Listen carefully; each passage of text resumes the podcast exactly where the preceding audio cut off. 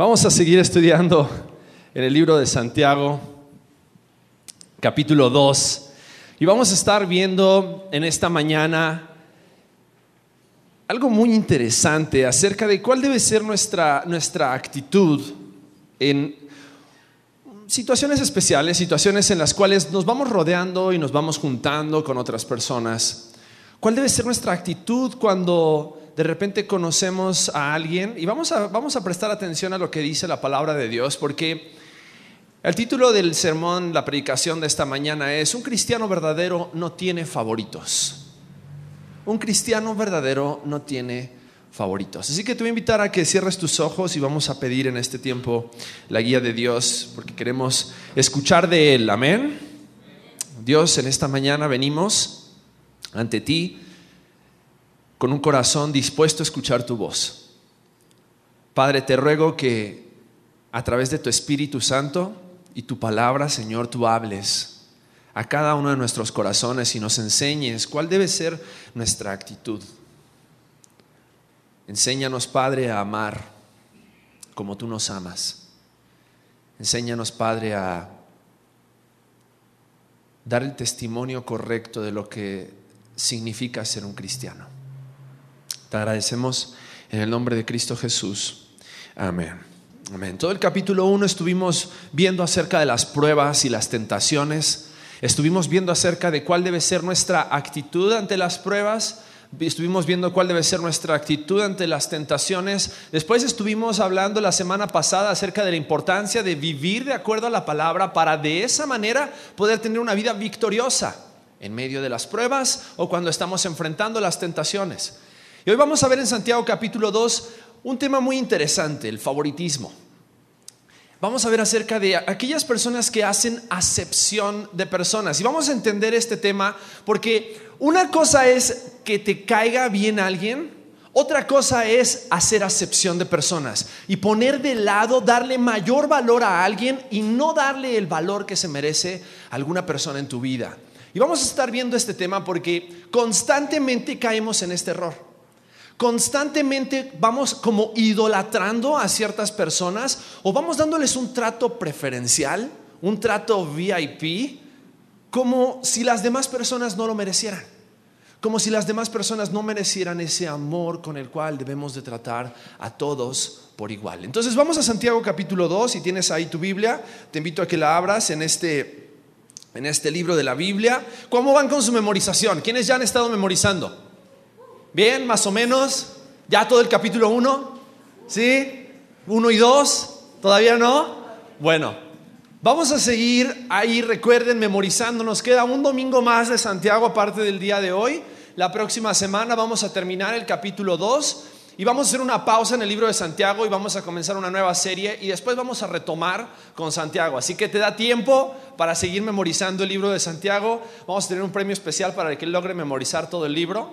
Chan, ¿eh? ya después les diremos qué es. Pero sí se puede, sí se puede. Cuando estábamos de novios con Michelle, estábamos memorizando Santiago. Y hubo un momento que yo tuve que, así prácticamente, yo quería como que nuestra conversación sea espiritual. ¿no? Entonces, Michelle estaba en Miami, yo estaba en México, hablábamos por Skype, nada más, y a veces por teléfono. Mis papás saben que están aquí, saben el sufrimiento que fue estar, estar durante tres años novios a distancia, pero como queríamos que nuestra conversación sea espiritual y nuestra plática sea edificante, entonces memorizamos todo el libro de Santiago. Y había momentos en los cuales Michelle me decía, no puedo hablar por Skype, pero hablamos sin la cámara. Y, y, entonces ah, nos decíamos los versículos, ¿no? Yo llegué a dudar si realmente los había memorizado, déjenme confesarles. Porque los decía tan bien y en un español tan perfecto. Para los que conocen a Michelle, saben de qué hablo. Y entonces fue cuando le dije, no, no, no, si no hay cámara, no hay versículos. Pero saben que fue un desafío, fue un desafío realmente poder estar memorizando este libro porque nos ayudó a ver de una manera práctica cómo podemos aplicar la palabra de Dios en nuestro diario vivir. Muchas veces pensamos, oh, es que la Biblia es tan profunda. En, la iglesia tradicional, en la iglesia católica, tal vez te han hecho creer que la Biblia es solamente para seres superdotados que tienen una capacidad de interpretación de la Biblia que tú no tienes. Pero es hermoso saber que la Biblia es para todos nosotros. Y que en la palabra de Dios podemos enseñar las podemos encontrar las enseñanzas para nuestro día a día. Entonces vamos a Santiago capítulo 2 y vamos a ver este tema muy interesante en el cual estoy seguro que muchos de nosotros nos vamos a sentir identificados. Dice así, voy a dar lectura del versículo 1 hasta el versículo 13 y después vamos a explicar un poco este pasaje. Dice así, hermanos míos, que vuestra fe en nuestro glorioso Señor Jesucristo sea sin acepción de personas. Porque si en vuestra congregación entra un hombre con anillo de oro y con ropa espléndida, y también entra un pobre con vestido andrajoso, y miráis con agrado al que trae la ropa espléndida y le decís, siéntate tú aquí en buen lugar y decís al pobre, estate tú allí en pie o siéntate aquí bajo mi estrado. ¿No hacéis distinciones entre vosotros mismos y venís a ser jueces con malos pensamientos? Hermanos míos, amados, oíd. ¿No ha elegido Dios a los pobres de este mundo para que sean ricos en fe y herederos del reino que ha prometido a los que le aman? Pero vosotros habéis afrentado al pobre. ¿No os oprimen los ricos y no son ellos los mismos que os arrastran a los tribunales? ¿No blasfeman ellos el buen nombre que fue invocado sobre vosotros? Si en verdad cumplís la ley real conforme a la escritura, amarás a tu prójimo como a ti mismo, bien hacéis. Pero si hacéis acepción de personas, cometéis pecado y quedáis convictos por la ley como transgresores. Porque cualquiera que guardare toda la ley pero ofendiere en un punto, se hace culpable de todos. Porque el que dijo, no cometerás adulterio, también ha dicho, no matarás. Ahora bien, si no cometes adulterio, pero matas, ya te has hecho transgresor de la ley. Así hablad y así haced, como los que habéis de ser juzgados por la ley de la libertad. Porque juicio sin misericordia se hará con aquel que no hiciere misericordia, y la misericordia triunfa sobre el juicio. Ahora vamos a hacer un ejemplo práctico para que todos entendamos. Lo que está hablando este pasaje en Santiago capítulo 2 es como si de repente llegara Carlos Slim aquí a la iglesia, a conexión vertical. Qué bueno sería eso, ¿no? Que Carlos Slim llegara a conocer de Cristo. Pero es como si de repente llegara Carlos Slim, un hombre millonario, un hombre que tiene todos los negocios que pudiera querer, tal vez quiere más, porque todo millonario también quiere más y más y más y más. Pero es como si de repente llegara Carlos Slim y de repente dijéramos, oigan, ¿saben qué, chavos? Todos ustedes de la primera fila, pásense para atrás. Porque acá se va a sentar Carlos Slim y, todo su equipo de seguridad. Y todos ustedes, chavos, pásense para atrás. ¿Por qué? Porque, porque no están bien vestidos, o porque alguno de ustedes no se puso desodorante y huele mal, o porque le apestan las patas, no sé. Y no solamente eso, sino que de lo que está hablando no está haciendo diferencia solamente del aspecto exterior, sino que el problema del que está hablando aquí es acerca de los malos pensamientos o las malas intenciones que vienen detrás de hacer acepción de personas. Y alguno de ustedes tal vez dice, ay no, yo nunca hago acepción de personas. Vamos a analizar el pasaje. Porque estoy seguro que de una u otra manera, en algún momento has hecho algún favoritismo, has tenido algún favorito, has tratado de una manera diferente más a alguien que a otro. Entonces vamos a ver el versículo 1. Y el versículo 1 de este Santiago capítulo 2 dice así, hermanos míos, ¿a quién le está hablando? A nosotros, a creyentes en Cristo. Y dice, hermanos míos, que vuestra fe en nuestro glorioso Señor Jesucristo sea como sin acepción de personas. Lo primero que vamos a ver en este pasaje es la incongruencia del favoritismo. Fíjate cómo comienza diciendo este pasaje, hermanos míos, y luego hace referencia de una manera rebombante acerca de Jesucristo. Dice, que vuestra fe en nuestro glorioso Señor Jesucristo sea sin acepción de personas. ¿Sabes qué es lo que está diciendo Santiago? Si realmente has puesto tu fe en nuestro glorioso Señor Jesucristo, es incongruente que tú hagas acepción de personas. Porque si tú tomas de ejemplo el carácter de nuestro glorioso Señor Jesucristo, que aún estando en su gloria y en todo su poder, dice la Biblia, que se despojó a sí mismo y se hizo hombre para caminar en medio de quienes? De nosotros. Para demostrarnos qué cosa? Humildad. Y dice, si tú has puesto tu fe en ese hombre, es incongruente que hagas acepción de personas. Tu fe en Jesucristo no va con hacer acepción de personas. Y la realidad es que algunos de los creyentes de esta iglesia estaban haciendo acepción de personas. Estaban teniendo tal vez favoritismo para aquellas personas que eran más influyentes en la sociedad. Había algunas personas religiosos y Jesús se encontró con muchas de esas personas. Cuando Jesús caminó sobre esta tierra, dice que él comía con quien lo invitaba a comer comió con pecadores, se sentó al lado de prostitutas, se sentó al lado de cobradores de impuestos, se sentó al lado de personas muy influyentes, pero también se sentó al lado de personas muy necesitadas y muy pobres. Porque en el ejemplo del Señor Jesucristo no vamos a ver una persona que dijo, a ver, hazte para allá, porque estar sentado al lado tuyo no me conviene. No me conviene por lo que las demás personas van a decir. No me conviene por lo que Jesús no estaba pensando en lo exterior. ¿Qué era lo que Jesús veía? Jesús veía sus corazones. Y lo que veía Jesús en el corazón de cada persona era su necesidad de un Salvador. Porque Jesús no veía a las personas por lo que ellos aparentaban ser. Jesús veía a las personas por lo que ellos necesitaban ser. Porque muchas de las personas que estaban con Jesús, te lo aseguro, a lo mejor decían, Jesús va a venir a nuestra ciudad el día de hoy. Escuché que Jesús viene caminando hasta Cesarea. Escuché que Jesús viene caminando hasta Jerusalén. Me voy a poner mis mejores vestidos. Me voy a perfumar. Me voy a preparar para recibir al Salvador, al Hijo de Dios. ¿Crees que a Jesús le impresionaban todas esas cosas? No. A Jesús no le impresionaban. Porque cuando Jesús veía a una persona, Jesús veía su necesidad. Un hombre llamado Saqueo. Dice la Biblia que estaba trepado en un árbol porque quería conocer a Jesús. Era un hombre muy influyente. Y Jesús no lo vio en su influencia, lo vio en su necesidad y le dijo, hey, Saqueo, estaba trepado en un árbol porque era chaparrito, dice la Biblia. Bueno, por lo menos así dice la canción. La canción dice que Saqueo era chaparrito, chaparrito así.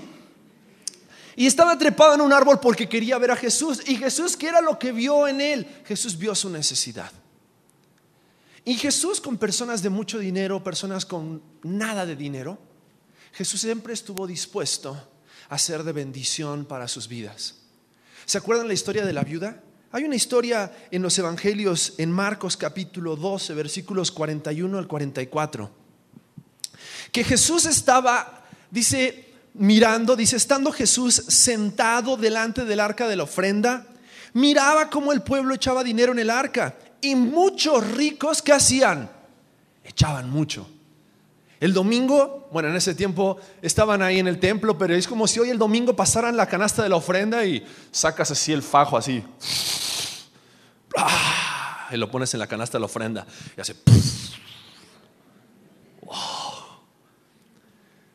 Dice, muchos ricos ponían mucho en la ofrenda. Pero versículo 42, vino una viuda pobre y echó dos blancas, o sea, un cuadrante. En nuestro tiempo de hoy, al cambio del dólar, es como, es como si depositaras 15 centavos. ¿Ok? Entonces dice, vino una viuda pobre y echó dos blancas, o sea, un cuadrante.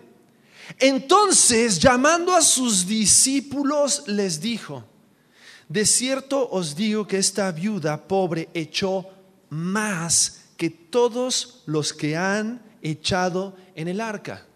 Ahora, no era la cantidad de dinero lo que Jesús estaba viendo. ¿Qué era lo que Jesús estaba viendo? Su corazón. Ella dio todo, fíjate, porque todos han echado de lo que les sobra Pero esta de su pobreza echó todo lo que tenía, todo su sustento. ¿Sabes? Los ricos llegaban y se metían la mano a la bolsa y hacían así como que... ah, y la viuda había separado su diezmo. Capaz que era lo único que le quedaba para terminar la quincena. Sin embargo, ella dice, este es mi diezmo, esto es lo que a Dios le pertenece y lo puso en la ofrenda. Ahora, fíjate cuál es la actitud de Jesús hacia esta mujer. ¿Jesús hizo acepción de personas? No. Jesús la puso en alto, la exaltó y reconoció qué cosa?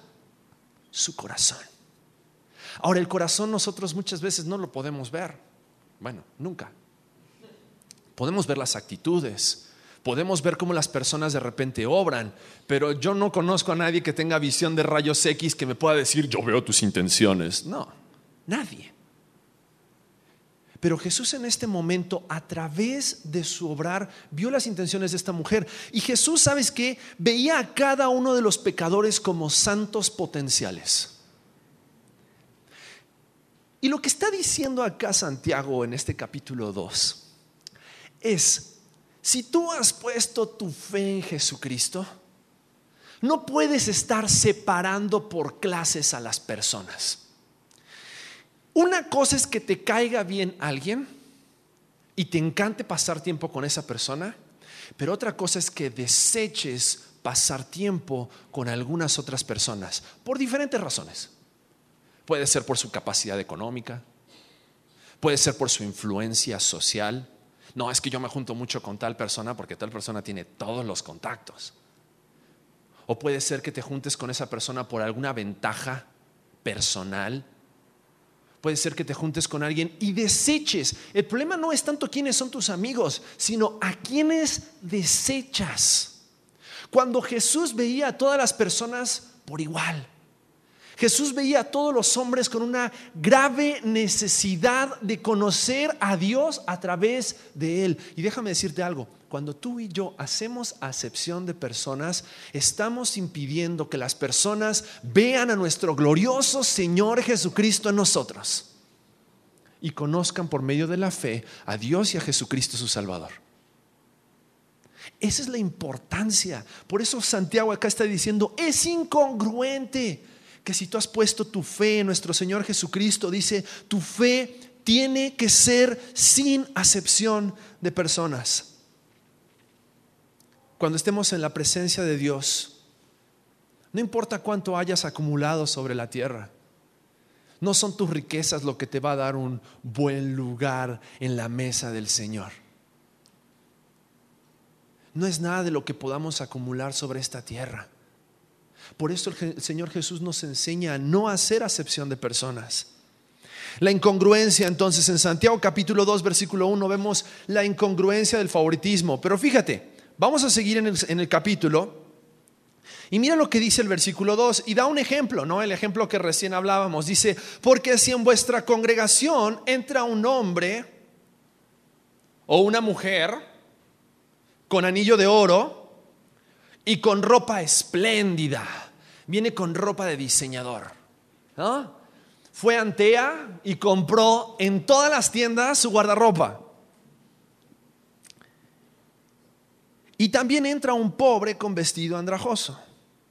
Alguien que tiene sus ropas sucias, rotas. Y miráis con agrado, fíjate, acá está el problema. Miráis con agrado al que trae la ropa espléndida y le decís, siéntate tú aquí en buen lugar.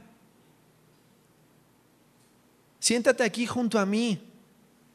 Pero decís al pobre, estate tú allí en pie, o siéntate aquí bajo mi estrado, o siéntate allá al fondo donde nadie te puede oler. O siéntate, es más, te vamos a poner una bocina del otro lado hacia afuera del auditorio para que puedas escuchar.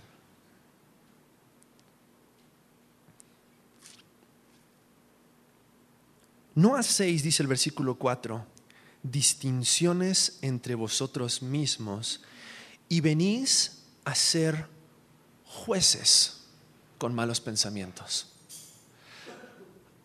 Tenemos que entender algo. Hacer acepción de personas es una cuestión del corazón. Y porque es una cuestión del corazón, lo segundo que vemos en este pasaje es que el concepto correcto acerca del favoritismo es que el favoritismo o hacer acepción de personas es pecado. Es pecado. Porque ¿de dónde viene potenciado, según este pasaje, el versículo 4, la última parte que dice de vuestros qué?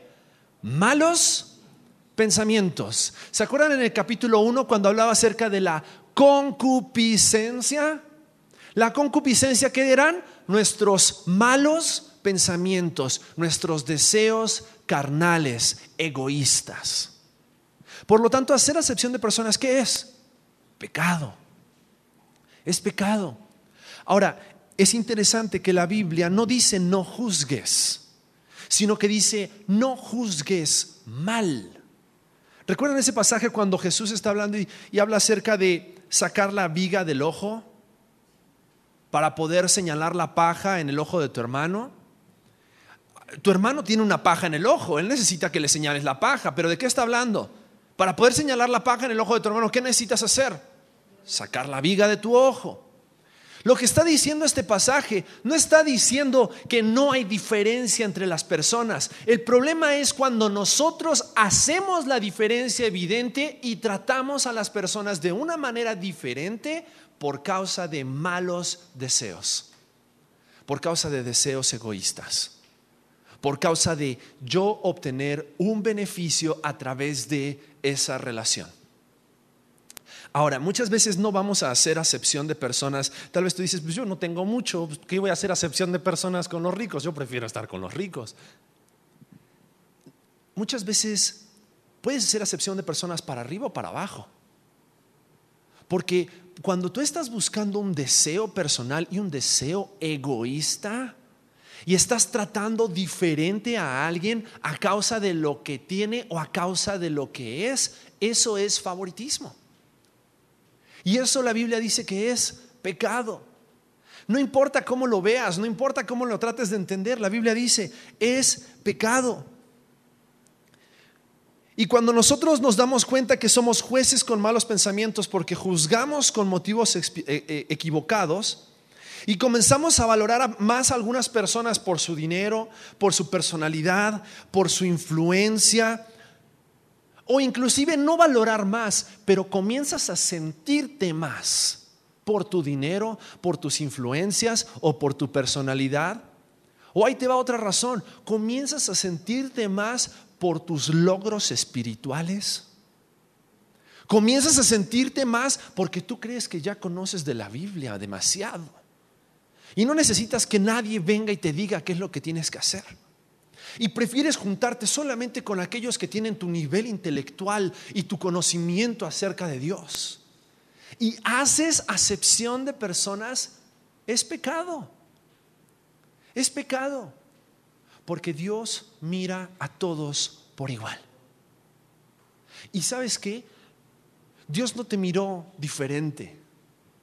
Cuando Él desde su gloria te vio pecador, sucio, lastimado, perdido, Él aún así decidió enviar a su Hijo Jesucristo a morir en la cruz para derramar su sangre y a través de eso que tú y yo, pecadores, como dice la Biblia también ahí en Corintios, lo vil y lo menospreciado, podamos ser salvos. Él no hace acepción de personas. Tenemos que entender entonces que el concepto correcto acerca del favoritismo es que es pecado. Cuando nosotros empezamos a comparar, y a veces llegamos hasta hacer una escala, ¿no? No, es que yo no soy tan pecador como tal persona. O es que yo soy más buena persona que tal persona. No, tal persona se la pasa haciendo groserías, yo no tanto. ¿No? Y comenzamos a hacer una distinción, comenzamos a clasificar, y no solamente a clasificar, sino que empezamos a desechar. ¿Dónde estaba el problema aquí? El problema no estaba en que el rico tenía dinero y el pobre no tenía nada. El problema estaba en que la persona que recibió a esas dos personas, y ahí entran los sugieres, dice que miró con agrado al que tenía buen vestido y tenía el anillo de oro. Lo miró con agrado. Y en el momento que lo miró con agrado, dice que juzgó en base a sus malos pensamientos. Entonces, tenemos que entenderlo y tenemos que aceptarlo. Acerca del favoritismo es pecado. Ahora, en los pasajes siguientes, en los versículos siguientes, nos enseña el concepto equivocado acerca de las riquezas. ¿Cuál es este concepto equivocado acerca de las riquezas? Vamos de nuevo a Santiago capítulo 2. Y mira el versículo 5. Dice, hermanos míos, oíd.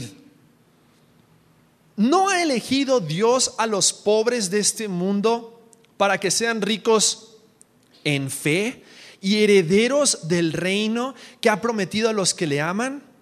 Pero vosotros habéis afrentado al pobre. ¿No os oprimen los ricos y no son ellos los mismos que os arrastran a los tribunales? ¿No blasfeman ellos el buen nombre que fue invocado sobre vosotros? Y sabes, algo que, que, Santiago también quería que entendiera en este momento la iglesia y que quiere que entendamos nosotros, es que la riqueza no se mide por cuánto dinero tienes ahorrado en el banco. La riqueza no se mide por cuántas posesiones tengas. Ojo, no está hablando que está mal tener riquezas. Pero ¿sabes cuál es el problema? Y recién lo leía Alex cuando mencionaba este pasaje en Santiago capítulo 1 versículo 9. El rico generalmente en qué confía? El pobre no le queda más nada que confiar en quién. Claro, cuando eres rico y te sobran las cosas y tienes en tu congelador comida para los próximos 5 o 6 meses, pues no tiene mucho sentido pedir el pan de cada día, ¿no? Pero cuando eres pobre, por eso la Biblia dice en Mateo capítulo 5, bienaventurados los pobres, porque ellos verán el reino de Dios. Cuando eres pobre, ves a Dios desde una perspectiva diferente. Cuando eres pobre, ves las cosas desde una perspectiva diferente. Cuando eres pobre, y acá dice el pasaje en el versículo 5, ¿no ha elegido Dios a los pobres de este mundo para que sean qué? Ricos en fe y herederos del reino que ha prometido a los que le aman. Porque un rico muchas veces se desvía amando sus riquezas. El problema no está en las riquezas. La riqueza no es pecado. El pecado es amar más a las riquezas que a Dios. Y sabes, la realidad es que cuando tú amas más a las riquezas que a Dios, comienzas a dejar de amar a las personas y dejas de ver a las personas como Dios las ve. Porque cuando catalogas a una persona por la marca de ropa que viste, o cuando catalogas a una persona por, por, cómo, por cómo se arregla o si no está arreglado y haces acepción de personas, miras más con agrado a uno que al otro y prefieres estar con uno por lo que puedes llegar a obtener, entonces estás pecando. Porque tu corazón se está yendo detrás de lo material. El concepto equivocado acerca de las riquezas no es que las riquezas estén mal. Ojo, si Dios está bendecido, gloria a Dios por su bendición en tu vida. Gloria a Dios por el buen salario que tienes. Gloria a Dios por ese aumento que Él te dio. Gloria a Dios por eso. Gloria a Dios porque vas a ser fiel en tu diezmo también. ¿Verdad? Pero entonces, ¿qué es lo que pasa? Cuando mi corazón se desvía detrás de las riquezas. Cuando mi corazón se desvía detrás de las riquezas, entonces mi amor hacia Dios, mi amor hacia las personas se ve afectado. Y eso era lo que estaba sucediendo aquí en esta iglesia. Por eso dice, acerca de los pobres, dice, vosotros habéis afrentado a quién? Al pobre. Y sabes, ese es el pecado de las iglesias que predican un evangelio de prosperidad. Porque las iglesias que predican un evangelio de prosperidad, ellos te van a decir, tu riqueza física y económica es el resultado de tu estado espiritual. Y si tú eres pobre, es porque seguramente no estás bien con Dios. Es porque seguramente no has dado lo suficiente. Por eso eres pobre y estás sufriendo la pobreza como si la pobreza fuera un castigo de Dios. Cuando Dios aquí está diciendo, son los ricos. Los pobres son los ricos en qué? En fe. Porque ellos conocen a Dios de una manera especial. Porque cuando no llegas a la quincena, porque cuando no llegas al final de mes, es cuando te acuerdas de Dios y dices, Dios, ayúdame. Y conoces a Dios de una manera diferente. Pero por eso la palabra nos habla tanto acerca de cuidar nuestro corazón de las riquezas, cuidar nuestro corazón de las posesiones materiales, porque esas cosas nos hacen poner a las personas y a Dios en una perspectiva que no es correcta y es pecado. Es pecado. Pero también en este pasaje no solamente vemos el concepto correcto acerca del favoritismo, el concepto equivocado acerca de las riquezas. Mira, mira Job capítulo 34, versículo 19. Acompáñame a Job capítulo 34, versículo 19. Mira lo que Dios, lo que Job dice acerca de Dios. ¿Cuánto menos a aquel que nos hace acepción de personas, de príncipes, ni respeta más al rico que al pobre, porque todos que son obra de sus manos. En Hechos capítulo 10, versículo 34 y 35, Pedro se encontró con una situación en la cual él estaba haciendo acepción de personas, no quería irle a predicar a los gentiles. ¿Y qué dice este pasaje? Entonces Pedro abriendo la boca dijo, en verdad comprendo que Dios no hace, ¿qué cosa? acepción de personas, sino que en toda nación se agrada del que le teme y hace justicia. La realidad es que si has sido bendecido, eso no te da razón de mirar diferente a los demás por no haber recibido las mismas bendiciones que tú. Tener más que otros no te hace mejor que otros porque Dios ama y se agrada de aquellos que le temen, que le honran, que le obedecen. Porque Dios conoce tu corazón. A Dios no lo vas a impresionar con el carro que manejas. No lo vas a impresionar con los títulos que tengas. Dios quiere tu corazón. Y quiere que tu corazón sea solo para Él que tu corazón no esté detrás de el último modelo, que tu corazón no esté de la casa, detrás de la casa más grande, que tu corazón no esté detrás del viaje más lujoso.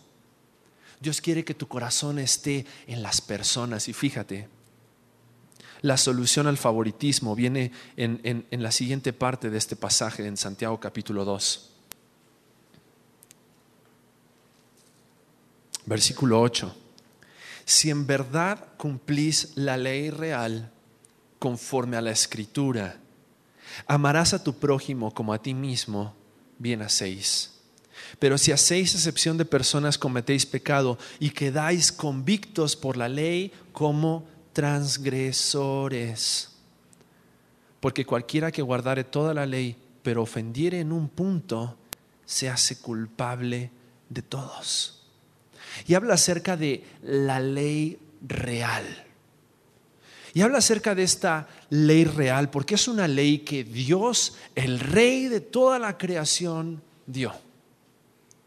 Y tiene que ver con amarás al Señor tu Dios con todo tu corazón. Pero también Jesús dijo, un nuevo mandamiento nos doy. Escucharon que deben de amar a Dios con todo su corazón, con toda su mente y con todas sus fuerzas. Pero también que les dijo Jesús, amarás a tu prójimo. ¿Como a quién? Como a ti mismo. Y habla acerca de este mandamiento real. ¿Y sabes por qué es un mandamiento real? Porque si cumpliéramos este mandamiento, no habría necesidad de ninguno de los otros mandamientos. ¿Cómo? Sí. Si nosotros amáramos a nuestro prójimo como a nosotros mismos, no estaríamos deseando las cosas de nuestro prójimo. Si nosotros amáramos a nuestro prójimo como a nosotros mismos, no le estaríamos robando las cosas de nuestro prójimo. Si nosotros amáramos a nuestro prójimo como a nosotros mismos, no estaríamos pecando en contra de nuestro prójimo. Por eso es un mandamiento, es una ley real. Y dice, amarás a tu prójimo como a ti mismo. Y entonces, bien hacéis. Pero si haces acepción de personas, cometes pecado y quedas convicto por la ley como transgresores. Y acá hay algo bien interesante. Pecado es pecado. Pecado es transgresión. Pecado es un delito delante de los ojos de Dios. Y fíjate a qué rango, a qué nivel pone a hacer acepción de personas. Versículo 11. Porque el que dijo, no cometerás adulterio, también ha dicho, no matarás. Ahora bien, si no cometes adulterio, pero matas, ya te has hecho qué? Transgresor de la ley. Es como si de repente una persona estuviese en medio de un juicio por asesinato en primer grado y de repente le dicen, ¿quiere decir algunas palabras? Sí. Quiero confesar que yo apuñalé 54 veces a Juan y lo maté. Pero quiero hacer constar que nunca cometí adulterio. ¿Eso lo va a salvar de la condena a causa de haber matado a Juan? No. Y lo que está diciendo este pasaje es, no importa cómo te excuses de que eres una persona santa, una persona que cumple toda la ley, pero si no cumples esta ley, eres igual de transgresor que un homicida. Eres igual de transgresor que un adúltero. Porque es así de importante para Dios que nosotros nos amemos los unos a los otros y no hagamos acepción de personas, no hagamos favoritismo. No hagamos favoritismo por cuestiones físicas. No hagamos favoritismo por cuestiones económicas.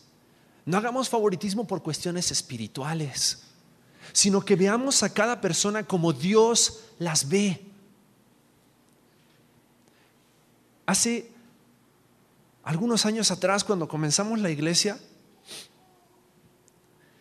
una de las cosas que empezamos a hacer fue ir a meternos en lugares donde tal vez personas no se animaban a ir a predicar.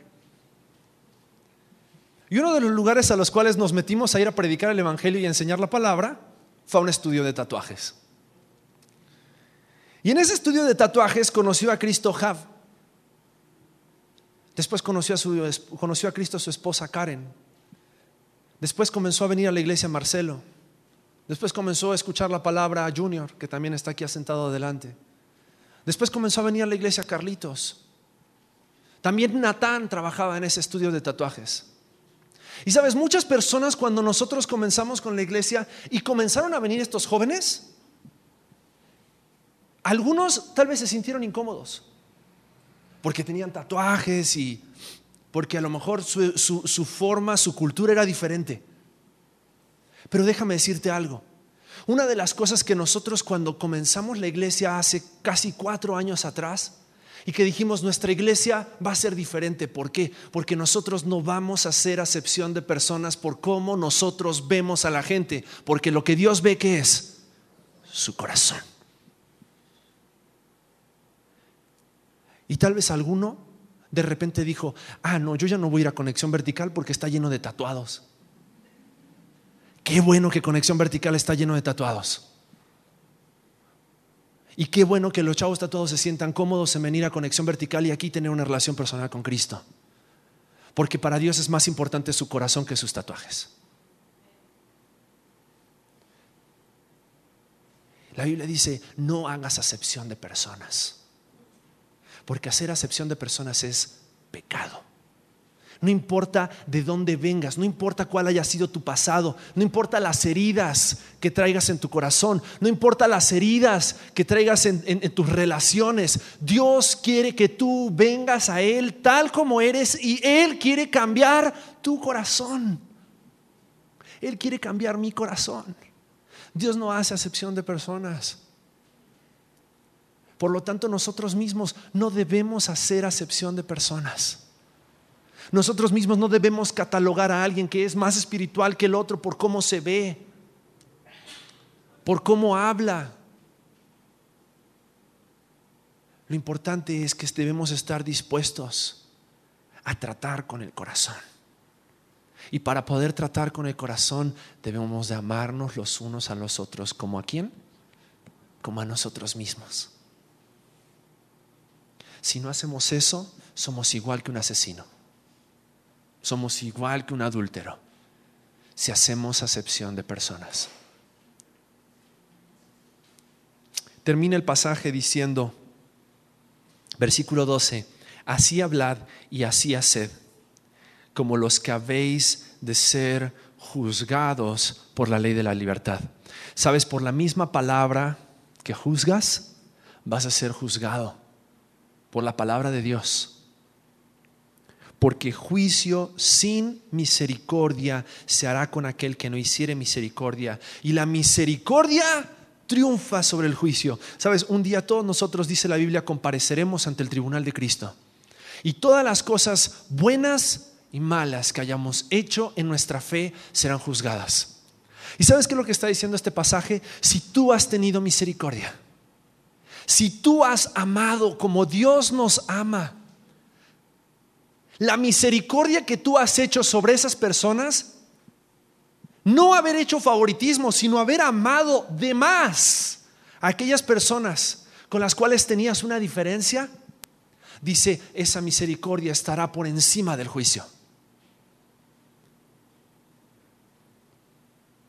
Delante de Dios, el corazón de Dios en este pasaje es, si haces acepción de personas, estás pecando. Si haces acepción de personas y tienes en, en mayor agrado a aquellos que se ven mejor, se visten mejor, hablan mejor, tienen más, estás haciendo favoritismo, estás haciendo acepción de personas. Un cristiano verdadero no tiene favoritos. Un cristiano verdadero ama como Dios ama. Y Dios ama por igual.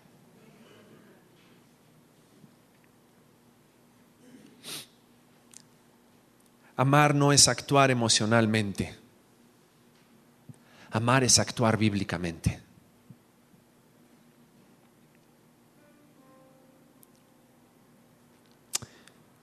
No se trata de que te caigan bien las personas. No se trata de, es que a mí me gusta estar con él porque me cae bien. La pregunta es, ¿con quién debes estar porque necesita conocer el amor de Dios?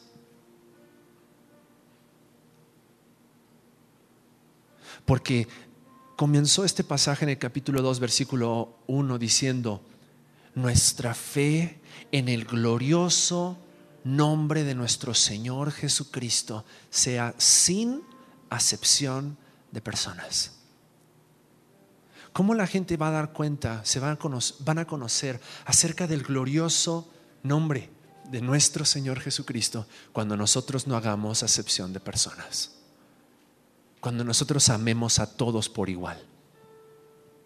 Cuando amemos a los que nos maltratan, cuando amemos a los que nos han herido, cuando amemos a lo mejor hasta a los que no te caen bien pero porque amas a tu prójimo como a ti mismo, estás cumpliendo el mandamiento de Dios y entonces las demás personas van a poder conocer el Dios en quien tú has creído. Un cristiano verdadero no tiene favoritos. Quiero invitarte a que cierres tus ojos.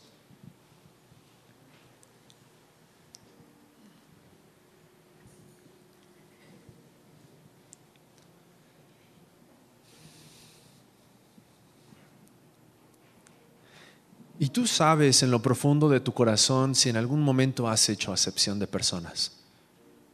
Si en algún momento has tratado a alguien diferente por su apariencia, por su dinero, por su condición espiritual,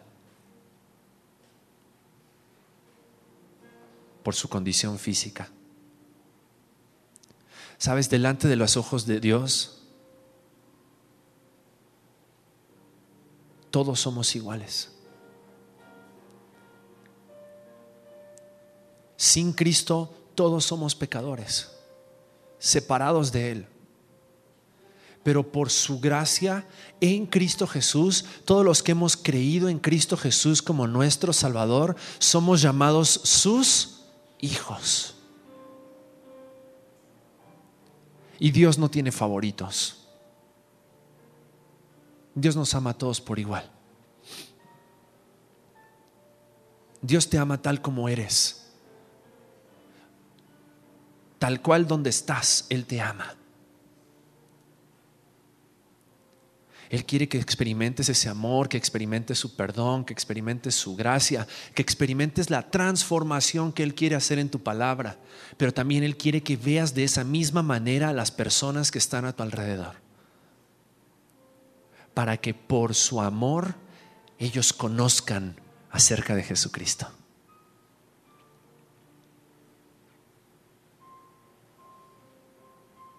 Dios te pido en esta mañana que tú que conoces nuestro corazón, perdones. Si en algún momento hemos hecho acepción de personas, en algún momento hemos mirado con agrado, con malos pensamientos, mejor a alguien y hemos desechado a alguien más.